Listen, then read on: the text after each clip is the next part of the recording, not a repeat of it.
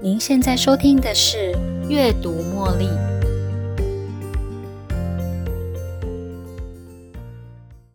欢迎收听《阅读茉莉》。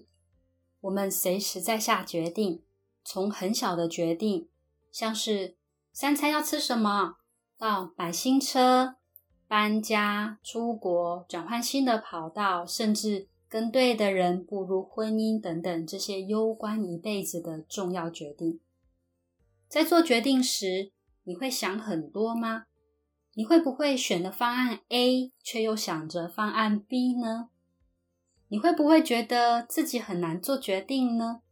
如果你下不了决定，那么你会找哪些方法来帮助自己下决定呢？每次当我走到我喜欢的 gelato 点意式冰淇淋，是我超级兴奋却又犹豫的时刻。比利时浓巧克力、芝麻巧克力、榛果巧克力、柠檬优格、草莓优格、草莓、凤梨、百香果的季节特定口味。哇，意式巧克力真的好好吃哦！每次啊，都为了要点巧克力、优格或是季节限定水果口味，感到非常的困扰。各种口味的冰淇淋摆在橱窗冰柜，每个看起来都好可口。我是巧克力控。所以巧克力的口味必点。不过，光是巧克力就有好多种选项。虽然我喜欢巧克力，但是呢，清爽的优格还有季节限定口味也是我的菜耶。很过分的是，如果我今天错过了当季限定水果，下回再访时还要再等一年才能尝到那个限定口味喽。我发现自己的选择困难。嘴巴尝了一口芝麻巧克力冰淇淋，但是心里却觉得，嗯，草莓优格好像也不赖啊。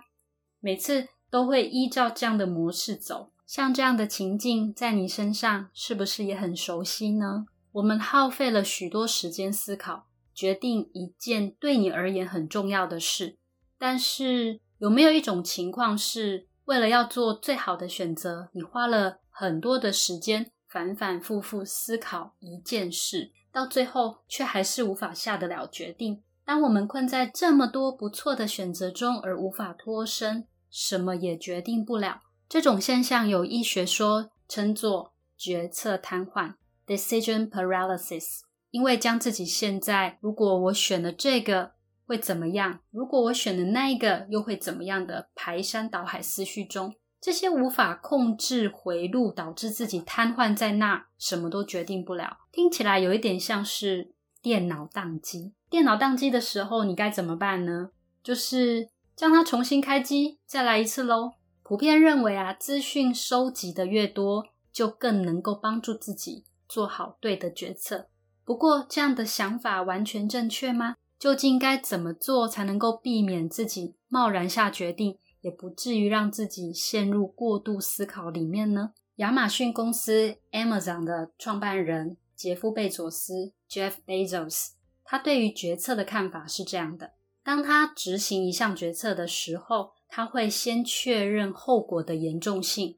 换言之，决策是否可逆转？可逆转的决策是可以逆转的双向门。也就是，如果我们这次选错边，我们还是有机会可以再重新选择另外一边。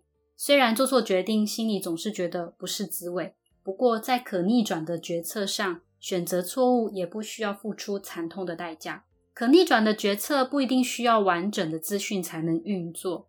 有时候，这些决定并不值得我们花大量的时间取得大量的资讯，才能做一个非常完美的决策。借由过去的经验，加上目前所知的资讯，其实就可以马上下决定。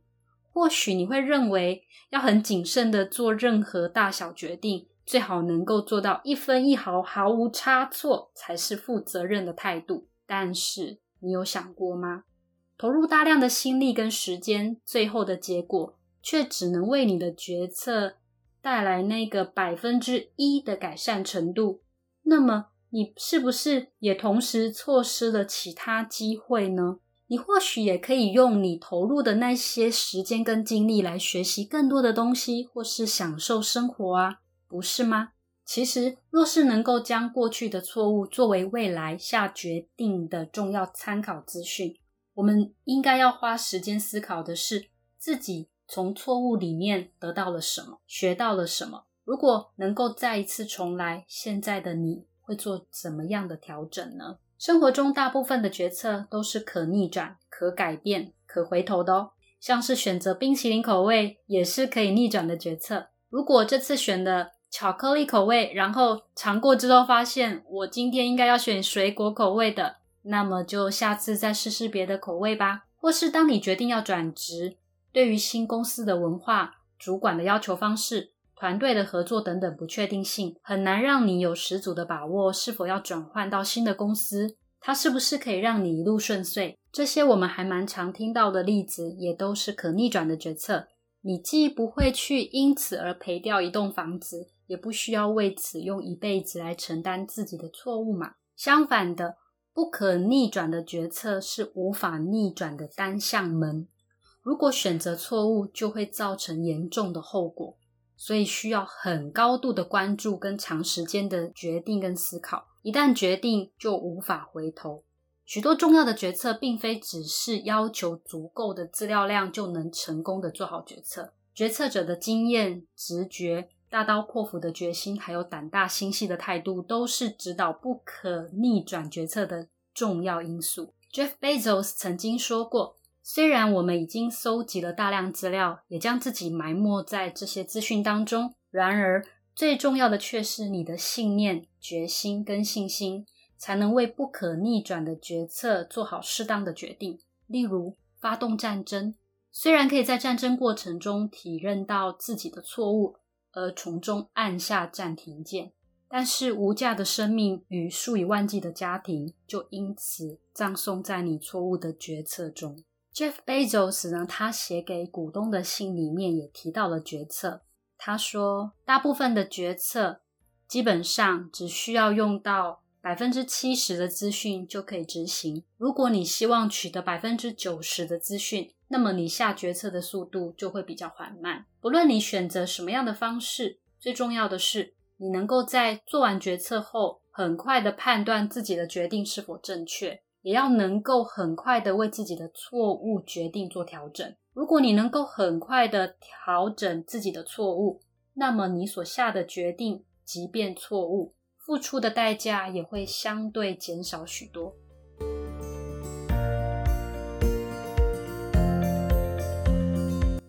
你的决定是深思熟虑后的决定吗？还是在心烦意乱的决策瘫痪下不得已的胡乱选择呢？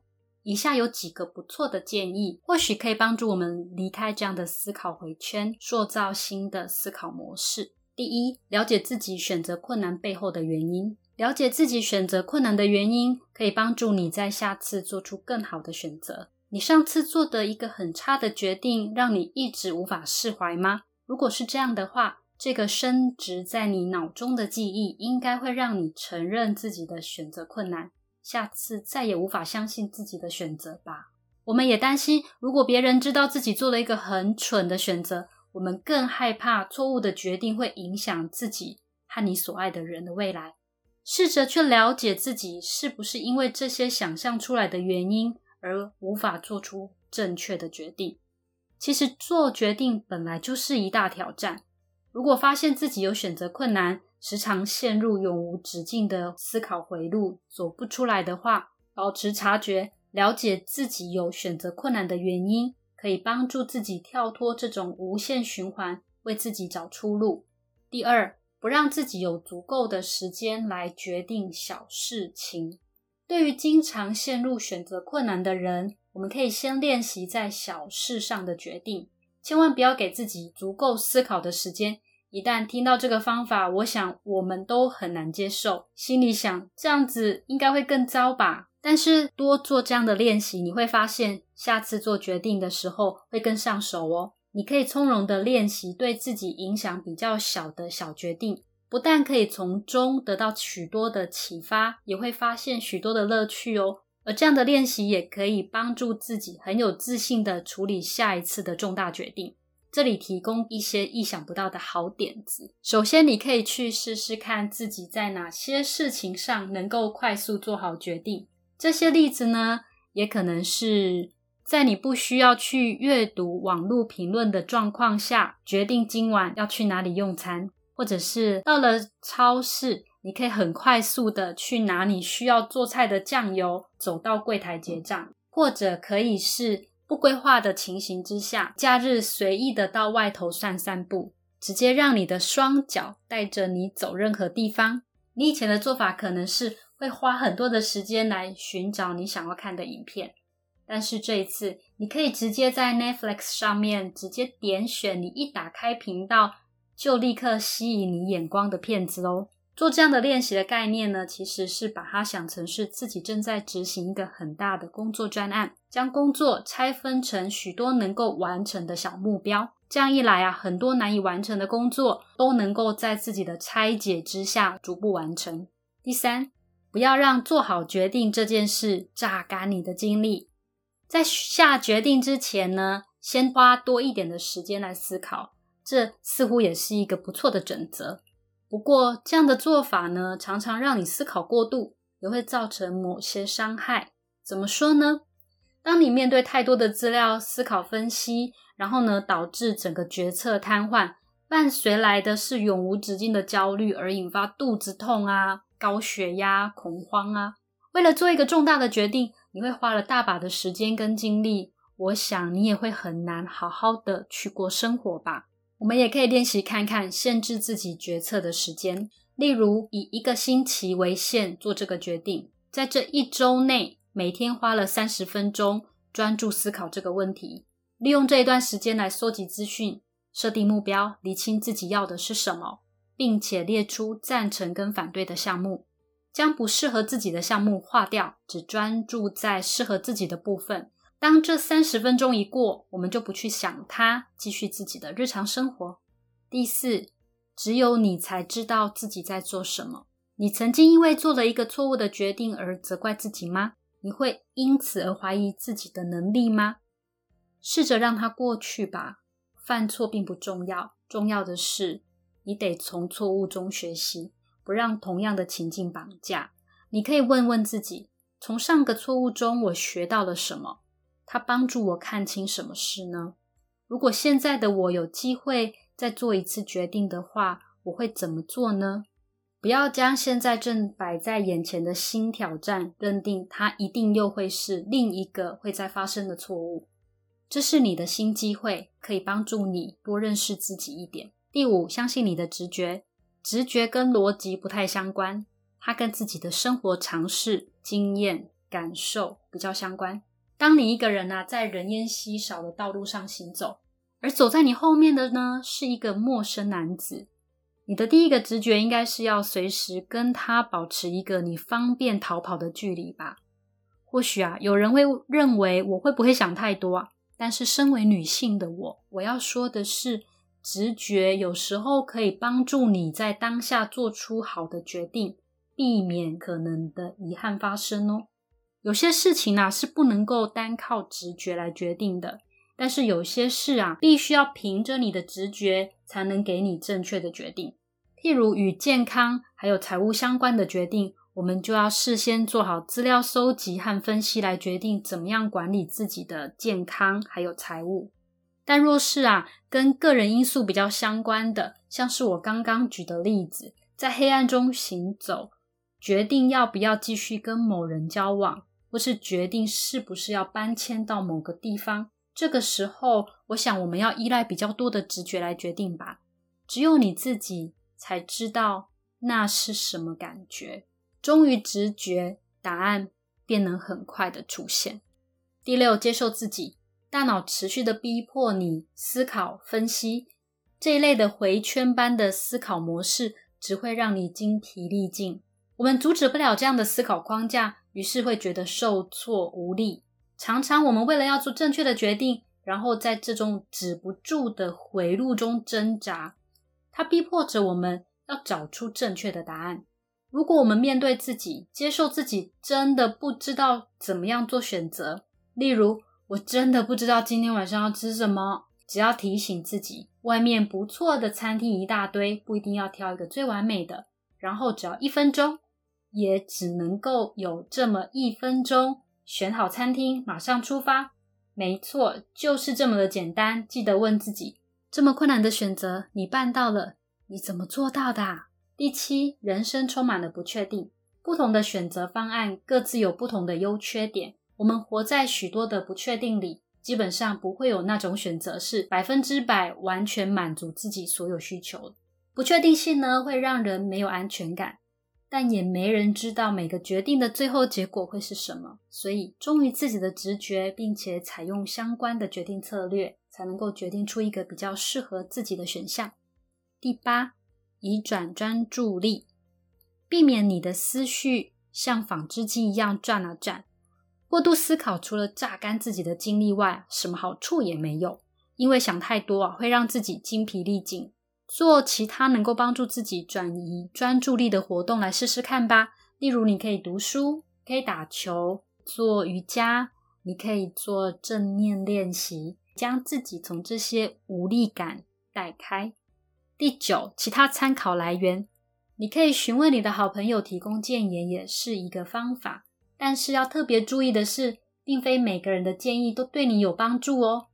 像那些曾经跟你有相类似经验的过来人，或是你在某个议题上就一直很想要跟他们看齐的前辈，他们分享的经验跟知识对你的帮助会比较大哦。就如同我在第三集的节目《十二个工具克服内心自我小对话》里面提到的，找人谈谈其实是可行的，不过前提就是找对的人谈。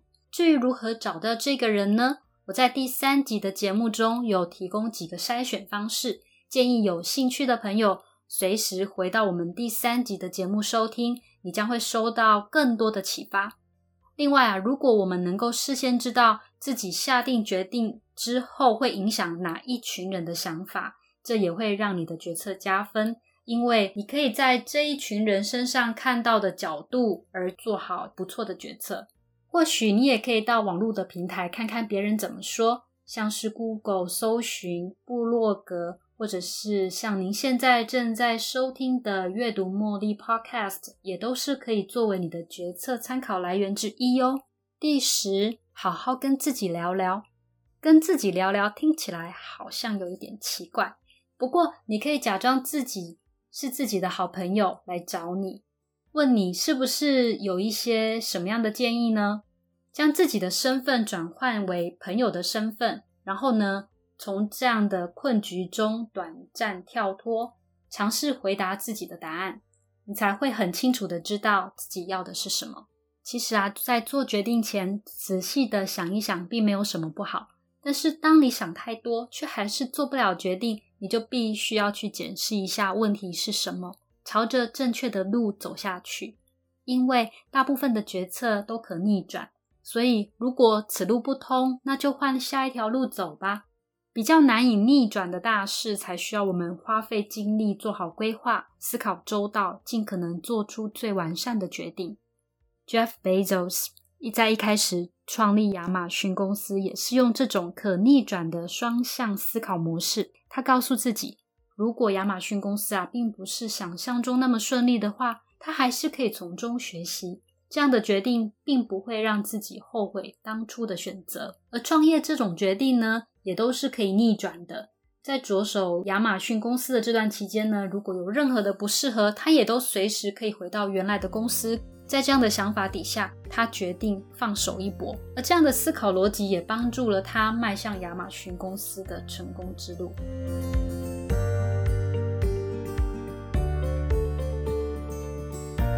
最后，我们来回顾一下今天的内容重点。当我们困在不同的选择中而无法脱身，一直做不了任何决定，我们可以仿效 Jeff Bezos 的做法，可以先确认决策的后果是否可逆转。如果你需要为自己选择冰淇淋口味这种对人生不痛不痒的决定而投入大量的心力与时间做思考，那么与此同时，你或许也正错过其他生命的美好。如果你的决策是可逆转的，例如规划一生一次的蜜月之旅，那么我们只需要百分之七十的资讯就可以执行了。如果你希望能够取得百分之九十的资讯才能做决定，你的蜜月之旅的行程可能会因此而延后。做决策最重要的精神就是，不管你选择哪一种，你都要能够在决策之后判断自己的决定是否正确。若是错误，也要能为自己的决策做好调整，或者是重新做一个新的决定。反之，如果你的决策是不可逆转、不能重来的，我们就必须要花费精力构思、规划，加上核心价值跟信念，有条理的下决定。另外，节目中还提供了十个不错的建议，帮助这些困在自己思考回圈的朋友。对于做决策，我认为自己还是要做一点功课啦。不论你选择的结果会带给你成功或失败，我们还是能够从中学习，为下一次的决策做预备。不要因为自己担心害怕，就让自己乱做决定。永远要回到自己的内心，确认自己的需要、目标，还有什么是自己想要成就的。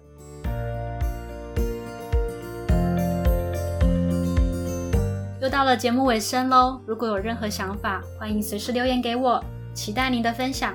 如果你喜欢今天的节目，邀请您在 Podcast 留下五星评论、订阅并分享这个频道给你的好友。也可以用赞助的方式，用一杯咖啡支持这个频道持续运作，持续为大家提供更多优质的内容。感谢您的收听，别忘了锁定阅读茉莉每周一的首播。我们下一期再见喽，拜拜。